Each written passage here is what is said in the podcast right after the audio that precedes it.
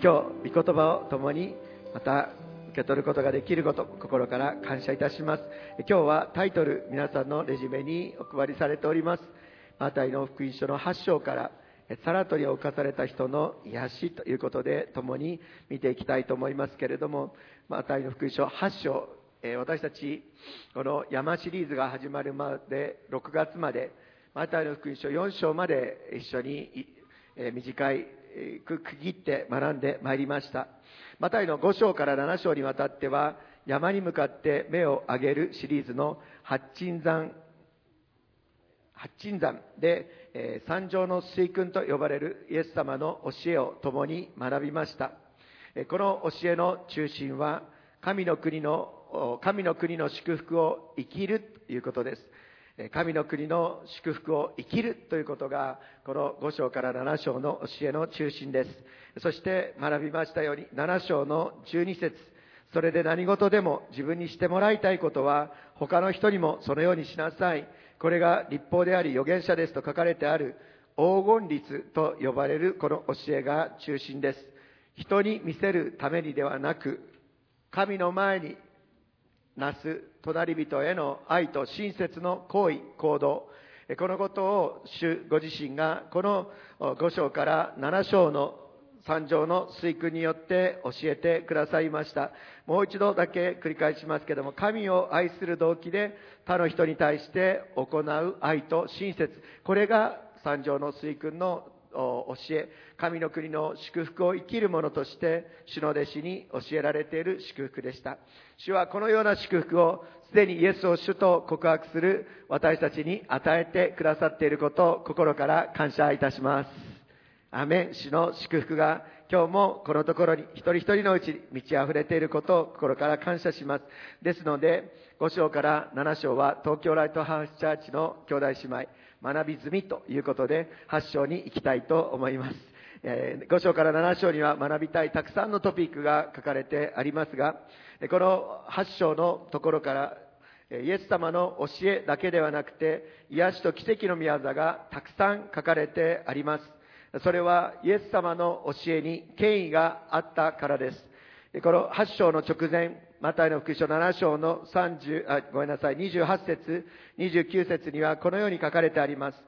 イエスがこれらの言葉を語り終えられると、群衆はその教えに驚いたというのは、イエスが立法学者たちのようにではなく、権威あるもののように教えられたからであると書かれてあります。当時の学者たちは昔の人たちの言い伝え、有名な人学者の言い伝えを受け売りのようにして話をしていたというふうに言われていますけれども、イエス様の教えは教え方が違いました。神の御子であるイエス様ご自身、神の言葉であるイエス様ご自身から、その内側から溢れていく。誰かからの受け売りではない。その人の内側から溢れ流れていくその教えが、その弟子たちに、また群衆たちに伝えられ、そしてこの教えは権威あるもののようにイエス様が教えてくださいました。イエス様は神の御子です。神の言葉です。そしてイエス様ご自身の教えには権威がありました。そしてその権威は実証される必要がありました。言葉だけではなくて表される必要がありました。ですので、このマタイの福音書の8章のところからイエス様の救いと癒しと解放の技がたくさん出ています。書かれています。そしてこのイエス様の救いと癒しと解放の技はどうして大切かと言いますと、神の御子イエス・キリストはアブラハムの子孫、イスラエルを通して与えられることが約束されています。今もそのアブラハムへの祝福、イスラエルの祝福は変わることがありません。永遠の契約です。そしてこのイスラエルの中において、イエス・キリストが来られる、メシアが来られるという予言がなされてきました。そしてイエス・キリストがこの地に来られ、権威ある教えを教えておられるだけではなくて、この8章のところから救いと癒しと解放の技を次々と成していかれた、この救いと癒しと解放の技こそ、旧約聖書、イスラエルの中で予言されていたメシアの到来を、その成就を証明するものでした。イエス様の救いと癒しと解放の宮沢は、なぜなされたのか、それはイエスが主であること、イエスが旧約聖書からイスラエルの中でずっと教えられていたメシアであるということを証明するものでした。そして今日私たち確認したいんですけども、イエス様が3年6ヶ月の交渉外、バプテスマのヨハネから洗礼をお受けになってから、そして十字架にかけられ手に上げられるまでの間が3年半ですけども、この3年半の間にイエス様が何をなされたのか、それは街道で教えることです。街道で教えること、ユダヤ人シナゴーグでイエス様は教えられました。そしてそれとともにイエス様は町や村を巡って癒され、解放されました。悪霊を追い出されました。そしてもう一つは、あの、えーあ、ごめんなさい。第1番目が街道で教え、第2番目が町や村を巡って福音を述べ伝えることでした。イエス様ご自身はいろいろなところに行って神の国の福音を述べ伝えて歩かれました。第3番目には人々を癒し、そしてまた悪霊から解放されました。これがイエス様がなさった3つのことです。イエス様は街道で教え、そして町や村を巡って福音を伝え、そして人々を癒し、そしてまた悪霊から解放されました。そして今日私たちはこのイエス様の権威ということがこの地に表されていく。イエス様が旧約聖書に予言されているメシアであるということをイエス様が表していかれ、そして人々がイエス様を信じて救われるその道をイエス様が用意していかれたその歩みを見ていきたいと思います。えマタイの福音書9章の35節のところ最初に見たいと思います。マタイの福音書9章35節ご一緒に3はい。それからイエスはすべての町や村を巡って街道で教え、御国の福音を述べ伝え、あらゆる病気、あらゆる患いを癒されたと書かれてあります。このところに3つのことが出ています。街道で教えました。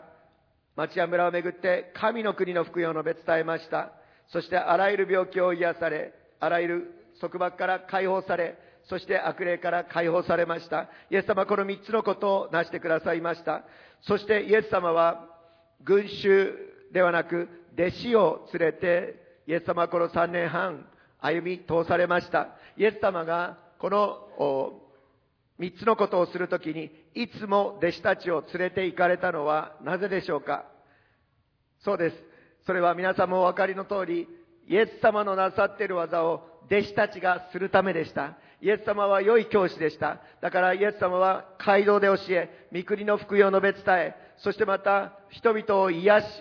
そして悪霊から解放していくその模範をイエス様は弟子たちに示され、神の国の到来を弟子たちが行っていくことができるようにしてくださったのです。今朗読しました、マタイの福音書9章35節の続きを10章の1節までご一緒に朗読していきたいと思います。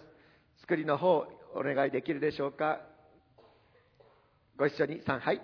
また、群衆を見て、羊飼いのない羊のように弱り果てて倒れている彼らをかわいそうに思われた。その時、弟子たちに言われた。収穫は多いが、働き手が少ない。だから、収穫の主に、収穫のために、働き手を送ってくださるように祈りなさい。十章一節。イエスは、十二弟子を呼び寄せて、汚れた霊どもを制する権威をお授けになった。霊どもを追い出し、あらゆる病気、あらゆる患いを癒すためであった。イエス様ご自身は人々を見て、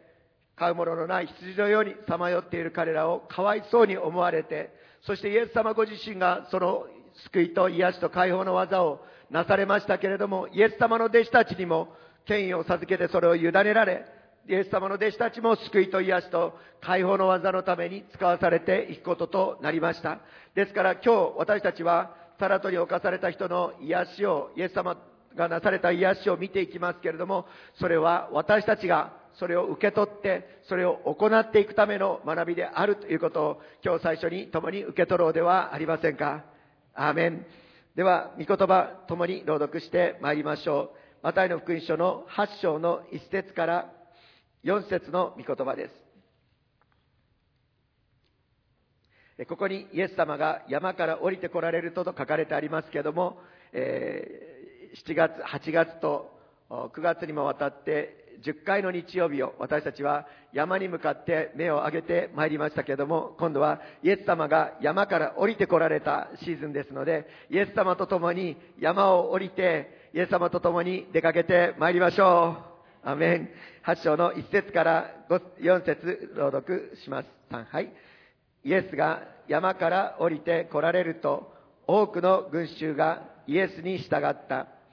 すると、サラートに侵された人が身元に来てひれ伏して言った。主よ、お心一つで私を清くしていただけます。イエスは手を伸ばして彼に触り、私の心だ、清くなれと言われた。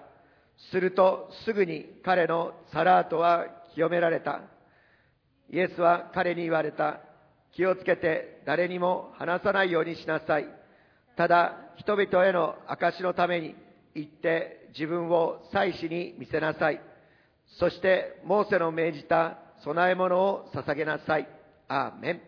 では早速この御言葉の中から3つのことを共に受け取って私たちもまたイエス様と同じようにイエス様として、キリストの体として、私たちの使わされているところに共に出ていきたいと願います。第1番目、ご一緒にレジュメで、またスクリーンで1番の項目、朗読お願いいたします。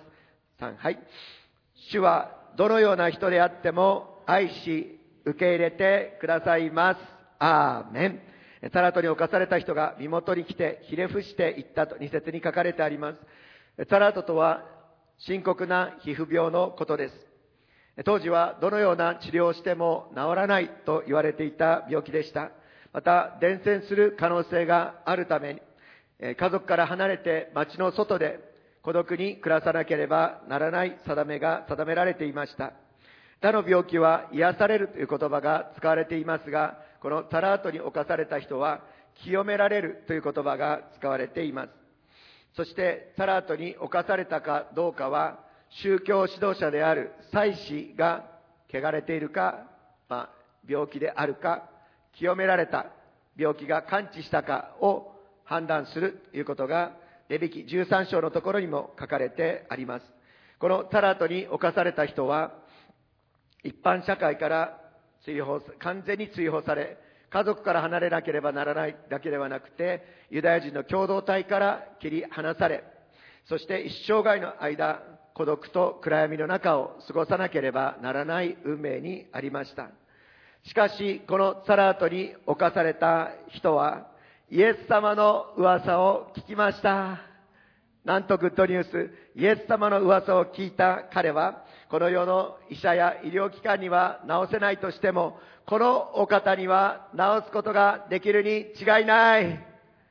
という信仰を持ったのです。そしてイエス様には清めることができるという確信を持って確信しただけではなくて行動に移しました。この時、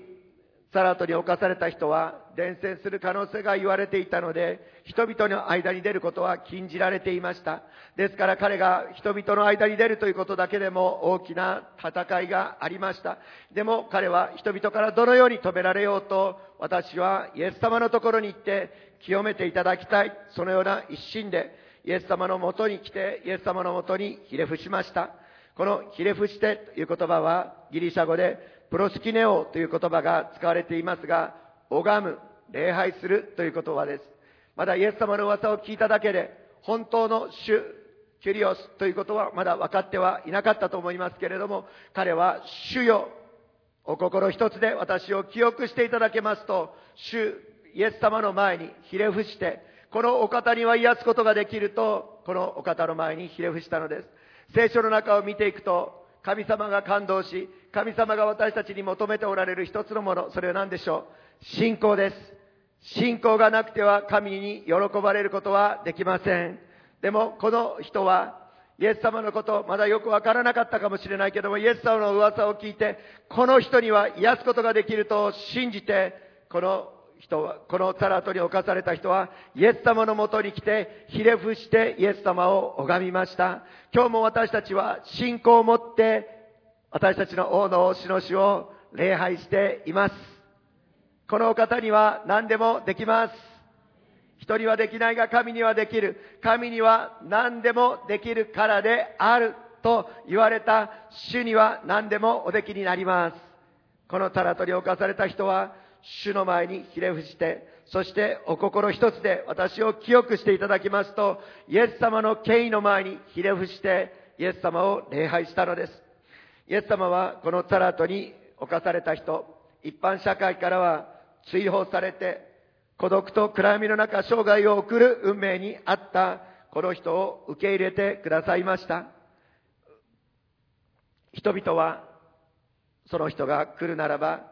またその人自身も汚れていると言いながら歩かなければならなかった運命にありますけれども、受け入れる人はいない。でもイエス様は受け入れてくださいました。そして、マルコ一章の41節のところを見たいと思いますけれども、同じ記事をマルコはこのようにして書いています。マルコ一章の41節ありがとうございます。ご一緒に3、はい。イエスは深く憐れみ、手を伸ばして彼に触って言われた。私の心だ、清くなれ。イエス様は単に手を伸ばされただけではなくて、深く憐れんでくださいました。この深く憐れむという言葉は、この皆さんのお手元に書かれてあるように、スプえー、スプランクニゾマイという言葉が使われています。スプランクニゾマイというこのギリシャ語は、深く憐れむ、また、えー、別の箇所では、かわいそうに思うと訳されています。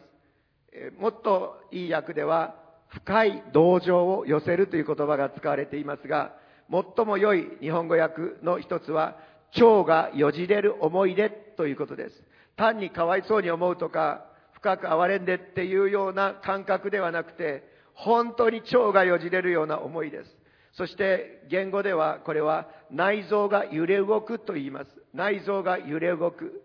えもう、え、その内臓も、え、女性の、まあえーま、子宮、子供を入れる、子供を宿す、その体ということも、その大きな意味の中にありますけれども、本当に内臓が揺れ動くような思いで、主はこの男の人を見てくださって、そして手を伸ばしてくださったということを私たちは知るときに、本当にイエス様がどれほど深い憐れみを持って、この地に来てくださったのか、そしてこの、サラトに侵されて、生涯孤独で、そしてまた希望なく歩んでいる人をどれだけ憐れんでくださったのか、私たちはこの言葉からも知ることができます。単なる人への同情やかわいそうに思うというレベルではなく、本当に体が深いところから揺れ動くような思いを持って、主ご自身はその心の底から湧き出る、流れ出る愛を持ってこの男に触れてくださいました。ちなみにこのスプランクニゾマイという言葉を見ていくならば、この言葉はほとんど全部がイエス様が深く憐れんで、主が憐れんで、神様が憐れんでという神様の言葉、主イエス様のにしか使われていません。人々がかわいそうに思う、人々が憐れむというようなレベルのことでは、言葉では使われていません。この言葉こそ神の愛を表すものです。神様の憐れみを示す言葉です。神様は本当に一方的な無条件の愛でこの人を憐れんでくださいました。そして手を伸ばして癒してくださったのです。御言葉を見てみたいと思います。この同じ愛で、マルコの福音書2章の17節主は弱ってる人を、そしてまた罪人たちを愛してくださっている、そのことを知ることができます。マルコ2章の17節ご一緒に朗読してまいりましょう。3、はい。イエスはこれを聞いて彼らにこう言われた。医者を必要とするのは丈夫なものではなく病人です。つまり、このサラートに侵された人のために私は来たとイエス様は宣言してくださいました。続けて、私は正しい人を招くためではなく、罪人を招くために来たのです。イエス様は誰を招くために来てくださったのでしょう？罪人、罪人であった人、手を挙げてください。イエス様は私たちを深く憐れんで、イエス様は本当に深く憐れんで、内臓が揺れ動くような愛を持って私たちを見てくださって、罪の中で、そのままでは滅びの中に永遠のゲヘナの火で焼かれる私たちを深く憐れんでくださって、主は私たちをその読みの中からあがない出し、救い出してくださいました。イエス様に心から感謝し栄光をお捧げいたします。イエス様は病人を招く招くために、そしてまた罪人を招いて救うために来てくださる。このサラートに侵された人を救うために来てくださったお方は、私たち一人一人を罪の中からあがなうために、深い憐れみを持って私たちを憐れんでくださり、救い出してくださいました。だからこそ今日は、私のような罪人をも憐れんで受け入れてくださったイエス様、どんな人も受け入れてくださいます。と私たちは大胆に宣言することができます。主に心から感謝いたします。第2番目のポイントを見ていきたいと思います。ご一緒に朗読しましょう。3はい。主は常に人を救い、癒し、解放したいと願っておられます。イエス様は3節で私の心だ、清くなれと宣言してくださいました。イエス様はサラートに侵された人に向かって手を触れて手を伸ばして手を触れてくださいました。立法ではサラートに人に触れると汚れる。自分自身が身を、その汚れ、その汚れを自分の身に受けるとされているので、サラートの人に触れてはならないと定められています。ですので、サラートの人に触れる人は誰もいませんでした。でも、イエス様は、この深い憐れみのゆえに、このサラートに侵された人に手を伸ばして触れてくださいました。イエス様は立法を無視されたのでしょうか？いや、イエス様は立法を成就されたお方です。イエス様は立法に定められたサラートの汚れを持った人に触れてはならない。でも、触れるその汚れも自分の身に受けてくださいました。それよりも立法の書かれてある一つ一つの言葉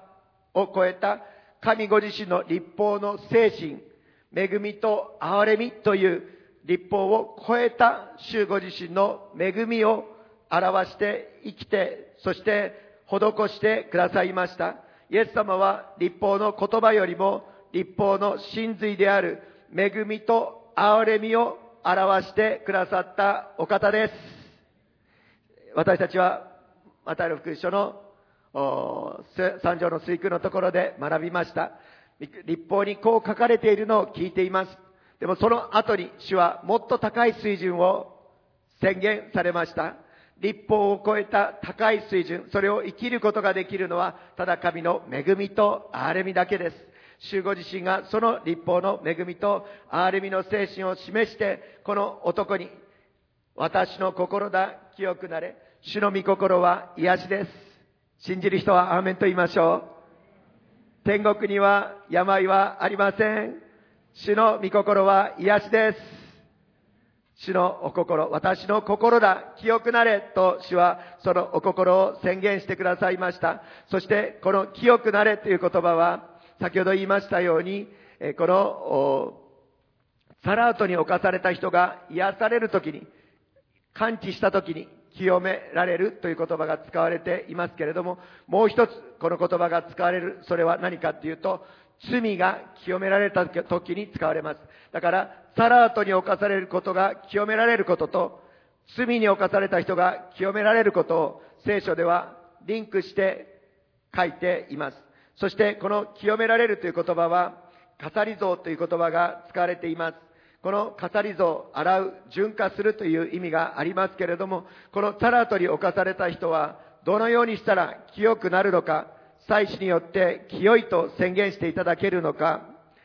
レビ記の13章に書かれてあります。レビ記を通読して、もう13章読んだ方もおられると思いますけれども、もう一度確認したいと思いますが、このタラートに侵された人は、まず局部的にサラートができます。そしたら祭司のところに行かなければなりません。まあ例えば左手がサラートに侵されたら祭司のところに行きます。祭司はその左手の幹部を見て、あ、あなたはサラートに侵されている。あなたは汚れていると宣言されします。で、そして体が全身にそのサラートが広がっていく中で、まだ右手は大丈夫。右手はまだ感染していない。でも、サラートにに侵された人が、そのままの状態で祭司のところに行くと、祭司はまた、あなたは右手がまだ、あこのサラートに侵されていないので、あなたは汚れている。右手だけが清いとは言いません。えー、このサラートに、えー、あなたは侵されている。でも、そのサラートが体全身に回ってしまい、右手も感染してしまい、そして体全身がサラートに侵されて、そしてもう生肉、すなわち幹部でまだ炎症がある部分がなくなってしまったということがはっきりしたときにあなたは清いと宣言されます。ですから、この聖書はまだ生肉がある状態ではあなたは汚れていると祭司が宣言されるけれども、このサラートに全身侵されて体中真っ白になったら、祭司はあなたは清いと宣言されます。私たちの罪も同じです。私たちが自分は罪はない。私は自分で自分の行いによって救われる。私はいいことちょっとはしてきた。私は神の前に救われる価値があると、イエス様なしで少しでもそのように思う部分があるならば、その人はまだ汚れています。その人は救われていません。でも、私は全身汚れています。私は頭の先から足の先まで罪人です。私には良いところは何一つありません。私はイエス様の十字架なしでは救われる資格はありません。イエス様、あなただけが私の頼りです。お心一つで私を清くしていただけますと、イエス様の前にひれ伏した。それが兄弟姉妹、私たちの姿です。私たちはイエス様の前に救いを受けるときに、私は罪人です。イエス様、あなたの十字架の父をなしには、私は記憶してはいただけません。私はイエス様、あなたの前にひれ伏します。お心一つで私を記憶してください。このように、サラトに犯されたものと同じように、全身罪人であることを認めて、私たちは主の前に救いを受けました。イエスは主と救いを受けている人は、そしてこの救いを受けている人は主の前に手を挙げましょう。それは私たちです。私たちのことなんです。全身罪に汚れて、お心一つで私を記憶していただけますと、主の前に進み出た私たちは、この救いをいただいたのです。この新約聖書の中で、清めるという言葉は、罪の許しの中に使われております。イエス様ご自身が私たちの罪の身代わりとなって十字架にかかってくださり、そして私たちの罪のために十字架でその尊い血潮を流してくださいました。ですから、御子イエスの血によって私たちの罪はすべて清められました。アーメン。今日もイエス様の血が語りぞ私たちを清めてくださることを感謝して、第一ヨハネ一章の御言葉をもうひとたび宣言していきましょう。第一ヨハネ一章。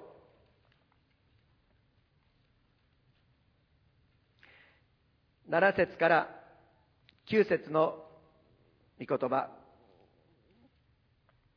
ご一緒に朗読してまいりましょう。ここに、清めるという言葉が出てきますが、語り像という言葉が使われています。さらとり犯された人を清め、また罪人を癒す、許す主の知識を心から感謝し、御言葉朗読しましょう。3、はい。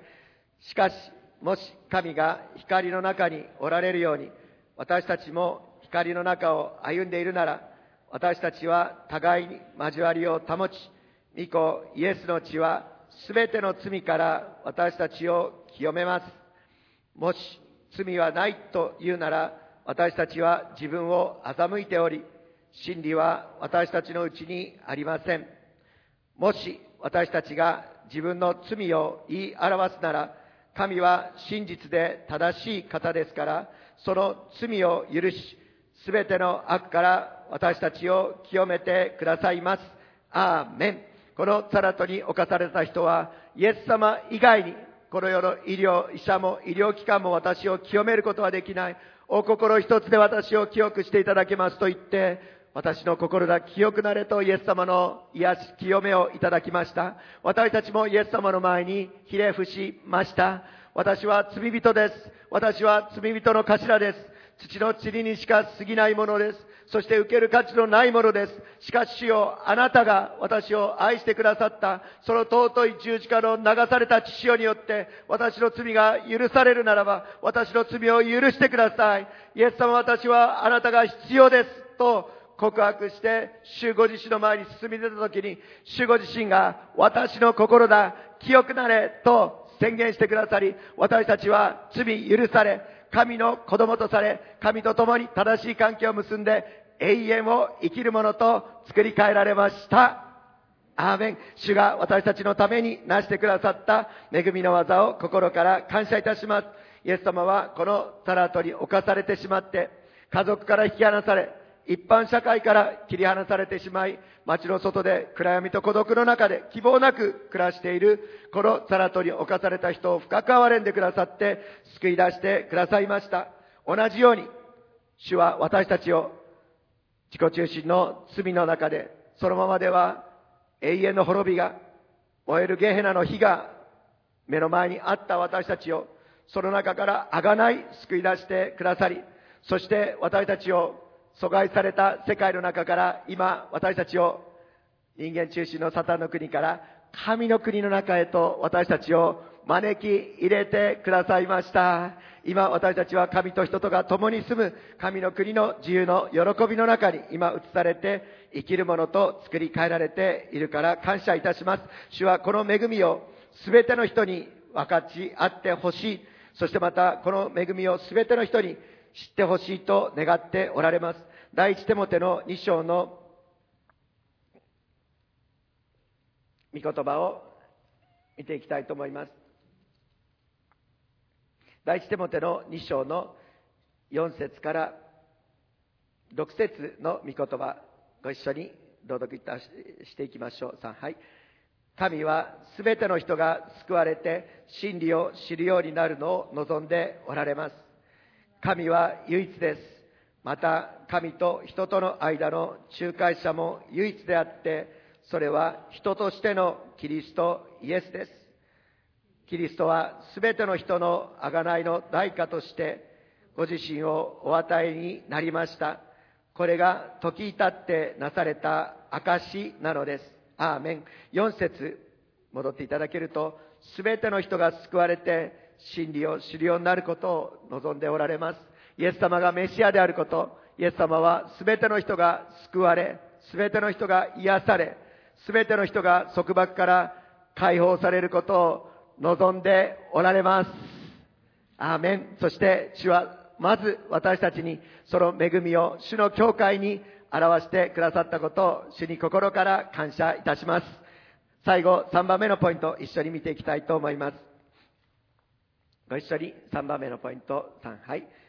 主は崩れた主との関係、隣人との関係を立て直してくださいます。アーメン。イエス様は人々の証のために行って自分を祭司に見せなさいというふうに、このタラートに、えー、犯され、タラートが癒された人に対して宣言されました。イエス様ご自身は先ほど言いましたように、立法を廃棄するためではなくて、立法を成就するためにやって来られたお方です。イエス様、その立法の中心は何でしょう？それは、主を愛し、隣人を愛するということです。その立法を成就するために主ご自身は来られました。ですから、この供え物を捧げなさいというのは、この当時、サラートに侵された人は、主への礼拝に参加することを禁じられていました。参加することはできませんでした。でも、イエス様によって清められ、祭司によって清いと宣言された者は、主への礼拝に加わることができるのです。アーメン。そして、このタラトに侵された人は、主への礼拝に参加するために、供え物を捧げなさいと、主によって励まされて、もう人目をはばかることなく、大胆に生ける誠の主の前に出ることができるようになったのです。この人は、かつてはサラトに侵され、礼拝に出る資格はありませんでした。でも今日、先ほど、祈りがなされました。私たちも本当に主の前に礼拝できること、これだけでも本当に主に感謝します。それは何か、主は私たち、かつては主の前に出る資格がなかったものに、主への礼拝の道をイエス様がその十字架を通して開いてくださったのです。かつては私たちは誰一人神の前に出る資格はありませんでした。主を礼拝でできる資格はありませんでした。でもイエス様がその尊い血潮の代価を持って私たちの罪を許してくださってイエス様の前に、主の前に礼拝をするものと主が作り変えてくださったことを心から感謝いたします。アーメン。この恵みが与えられていることを心から感謝いたします。この心を尽くし、精神を尽くし、力を尽くして主を愛しなさいと教えが、旧約聖書から主の教えがずっと今に至るまで私たちに与えられていますけれども、主はこの教えを実践することができるようにと十字架にかかられ、手にお戻りになったイエス様は約束の精霊をイエスを主と信じる者の上に与えてくださって、私たちはこの立法を心の中にいただき、主ご自身の御言葉を生きることができるように、主は作り変えてくださいました。第二コリントの3章の16節から18節の御言葉を朗読していきましょう。私たちはこの聖霊様の助けの中で、御言葉をによって、この聖霊様の助けによって、イエス様の姿へと作り変えられました。そしてイエス様の姿へと成長しています。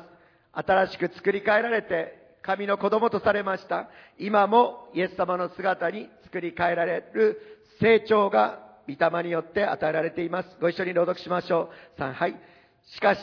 人が主に向くなら、その覆いは取り除かれるのです。主は御霊です。そして主の御霊のあるところには自由があります。私たちは皆顔の覆いを取り除けられて鏡のように主の栄光を反映させながら栄光から栄光へと主と同じ形に姿を変えられていきます。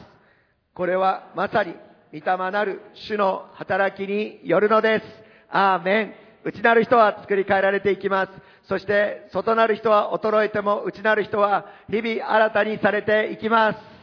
そして主の教会としても成長し、イエス様がサラートに侵された人を瞬間的に癒すように、主の教会もこの主の技において成長して、印と不思議、癒しと奇跡をもって、主の技を表していくように成長します。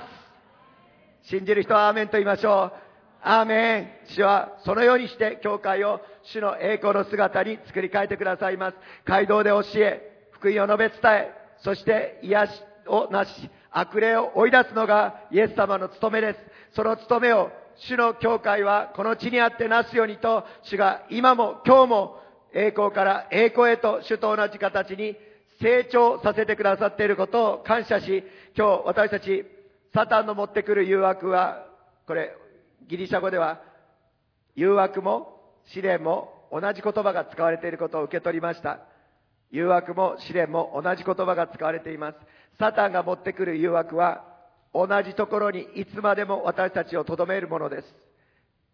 サタンが持ってくる誘惑は、お前はそのままでいい。まあもちろん私たちはそのままの私たちが愛されているんですけれども、主はそのままのままでずっと留まっていいとは言われません。主ご自身がしてくださるのは私たちを変えて、キリストの姿に成長させてくださることです。栄光から栄光へと主と同じ形に姿を変えることです。でもサタンはそのままでいいと留めます。一番わかりやすいのは、イスラエルを出エジプトさせないようにしたパロ王様です。パロ王様は9回も奇跡を見ても、お前たちは留まっていなさい。主への礼拝に私、あなた方は行く必要がない。いろいろな理由をつけて、とどめ、とどめ、とどめました。パロ王、エジプトのパロ王様。サタンのすることは、いつまでも同じ領域に私たちを留めようとすることです。でも、主が与えてくださる試練は違います。試練は私たちを成長させます。新しい領域へと導きます。大きな違いがあります。主ご自身は私たちが合っている誘惑もすべて主にある試練と作り変えて新しい領域へと主の教会を前進させてくださいます。信じる人はアーメンと言いましょう。アーメン。アーメンと言ったすべての方々に祝福がありますように。天野先生の真似ですけども、言えなかった方々にも主の祝福がありますように。主は本当にこのようにして私たちを成長させてくださることを感謝いたします。もう一つ、主は主との関係を回復させてくださるだけではなくて、隣人との関係を回復してくださいました。それは、祭祀に見せなさいということです。祭祀に見せるということは、一般社会に回復されるということです。ユダヤ人は共同社会で共同生活を送っていましたから、一人がとても大切です。一人が失われることは、本当に99匹のうち一人がいなくなるということは、本当にユダヤ人共同体にとっては大変なことでした。だからこそ、ユダヤ人共同体は一人を大切にしました。一回そこから外れるならば、そこに戻ることも大変でした。その、戻るときには、祭司によって清いと言われる必要がありました。そして祭司に見せなさい、祭司に清いと言われたら、その共同体に復帰して、その役割、使命を果たしていきました。ユダヤ人の共同体では全ての人が必要なのです。キリストの体でも全ての人が必要なのです。そして一人一人には役割があり、その役割をそれぞれのところで果たすことを主が見ておられて喜んでくださるのです。今日一箇所御言葉を読みたいと思いますけれども、主はサラトに侵された人をユダヤ人共同体に戻してくださいましたが、罪の中に死んでいた私たちを、主ご自身の神の国に、主の教会に回復してくださいました。主は私たち一人一人を、この月曜日から金曜日まで、それぞれ違ったところに使わせてくださっていますけれども、主がそれぞれのところに使わせてくださって、主がそれぞれのところで、一生懸命主に仕えている一人一人をご覧になって見ていてくださることを私は信じます。見ていてくださっておられるのです。今日、第一テサロニケの4章の9節から7節を一緒に朗読しましょう。第一テサロニケ4章、これは週末、世の終わりという時によく引用される御言葉の箇所です。4章の一節には終わりに兄弟たちよと書かれてあります。週末に臨むクリスチャンたちよという意味です。そして4章の終わりには、敬虚、主の教会がイエス様の再臨の時に引き上げられることが書かれてあります。その間に、第一テサロニケ4章の9節から12節の御言葉が書かれてあります。そしてこの御言葉を主の教会、兄弟姉妹は重く受け止めて実践しておられます。主の教会を私は牧師としても心から感謝し、私のための取りなしの祈り、お互いのための取りなしの祈り、心から感謝して、主の前に本当に感謝を捧げています。また、お一人お一人に感謝します。そして、この兄弟愛ということについてもう一度確認したいんですけれども、私たちは主よ主よという人が誰でも天の御国に入るのではなく、先週も学びましたように主は再び来られる時に羊とヤギと分けられると私たちは受け取りました。主が再び来られる時には、主よ主よというものだけではなくて、主の兄弟、イスラエル、ユダヤ人に対する愛を持って取りなし祈っている者たちに、主は目を留めてくださることを受け止め、そしてまた、主は、主よ主よという目に見えない主だけでを愛するだけではなく、お互い、主の兄弟姉妹を私たちは主の家族として愛する者を、主はその愛を数えていてくださるお方、その愛をお忘れにならないお方であるということを、今日もう一たび主に感謝しようではありませんか？アーメン。その前提でこの御言葉、ご一緒に朗読しましょう。このサラサラートが癒された人は、このユダヤ人の共同体に回復されました。私たちは主の教会に回復されました。ご一緒に朗読しましょう。3、はい。兄弟愛については何も書き送る必要がありません。あなた方こそ互いに愛し合うことを神から教えられた人たちだからです。実にマケドニア全土のすべての兄弟たちに対してあなた方はそれを実行しています。しかし兄弟たち、あなた方にお勧めします。どうかさらにますますそうであってください。また私たちが命じたように落ち着いた生活をすることを志し、自分の仕事に身を入れ、自分の手で働きなさい。外の人々に対しても立派に振る舞うことができ、また乏しいことがないようにするためです。アーメン。イエス様は立法を完全に全うされたお方です。イエス様もまた大工の息子として生まれ、30歳までその家業である大工の息子として大工仕事をしていました。そしてイエス様ご自身は立法を全うされ、人を愛し隣人を愛しなさいと言われ、そして共同体におけるところの責任をしっかりと果たしなさいと、イエス様はこのところで教え、そのための癒しをなしてくださり、そのための力も与えてくださいました。主は私たちに兄弟愛を実践する、その力をも主が与えてくださっていることを心から感謝いたします。主は私があなた方を愛したようにと、主の驚くべき愛を私たちにまず示してくださって、その愛を持って互いに愛し合っていくようにと、主は私たちを使わせてくださることを心から感謝いたします。そして今日最後に私たちは主ご自身の愛を受けた主の教会として、このサラートに侵された人の結末に注目したいと思います。このところでイエス様は、この出来事を誰にも話さないようにというふうに言われました。誰にも話さないようにって言われたら、話したくなっちゃう人手挙げてください。正直でありがとうございます。言いますよね。この話、誰にも話さないでいただけますって。あの、私は牧師なので、それを守る義務があります。守ります。でも、今日これ言ったら変なことになるかな。誰にも話さないでねって言われたら、やっぱり話したくなっちゃいますよね。いい話だと特に。いい話は黙ってられない。レベッカが婚約したんだって、今日まで黙ってるの大変でした。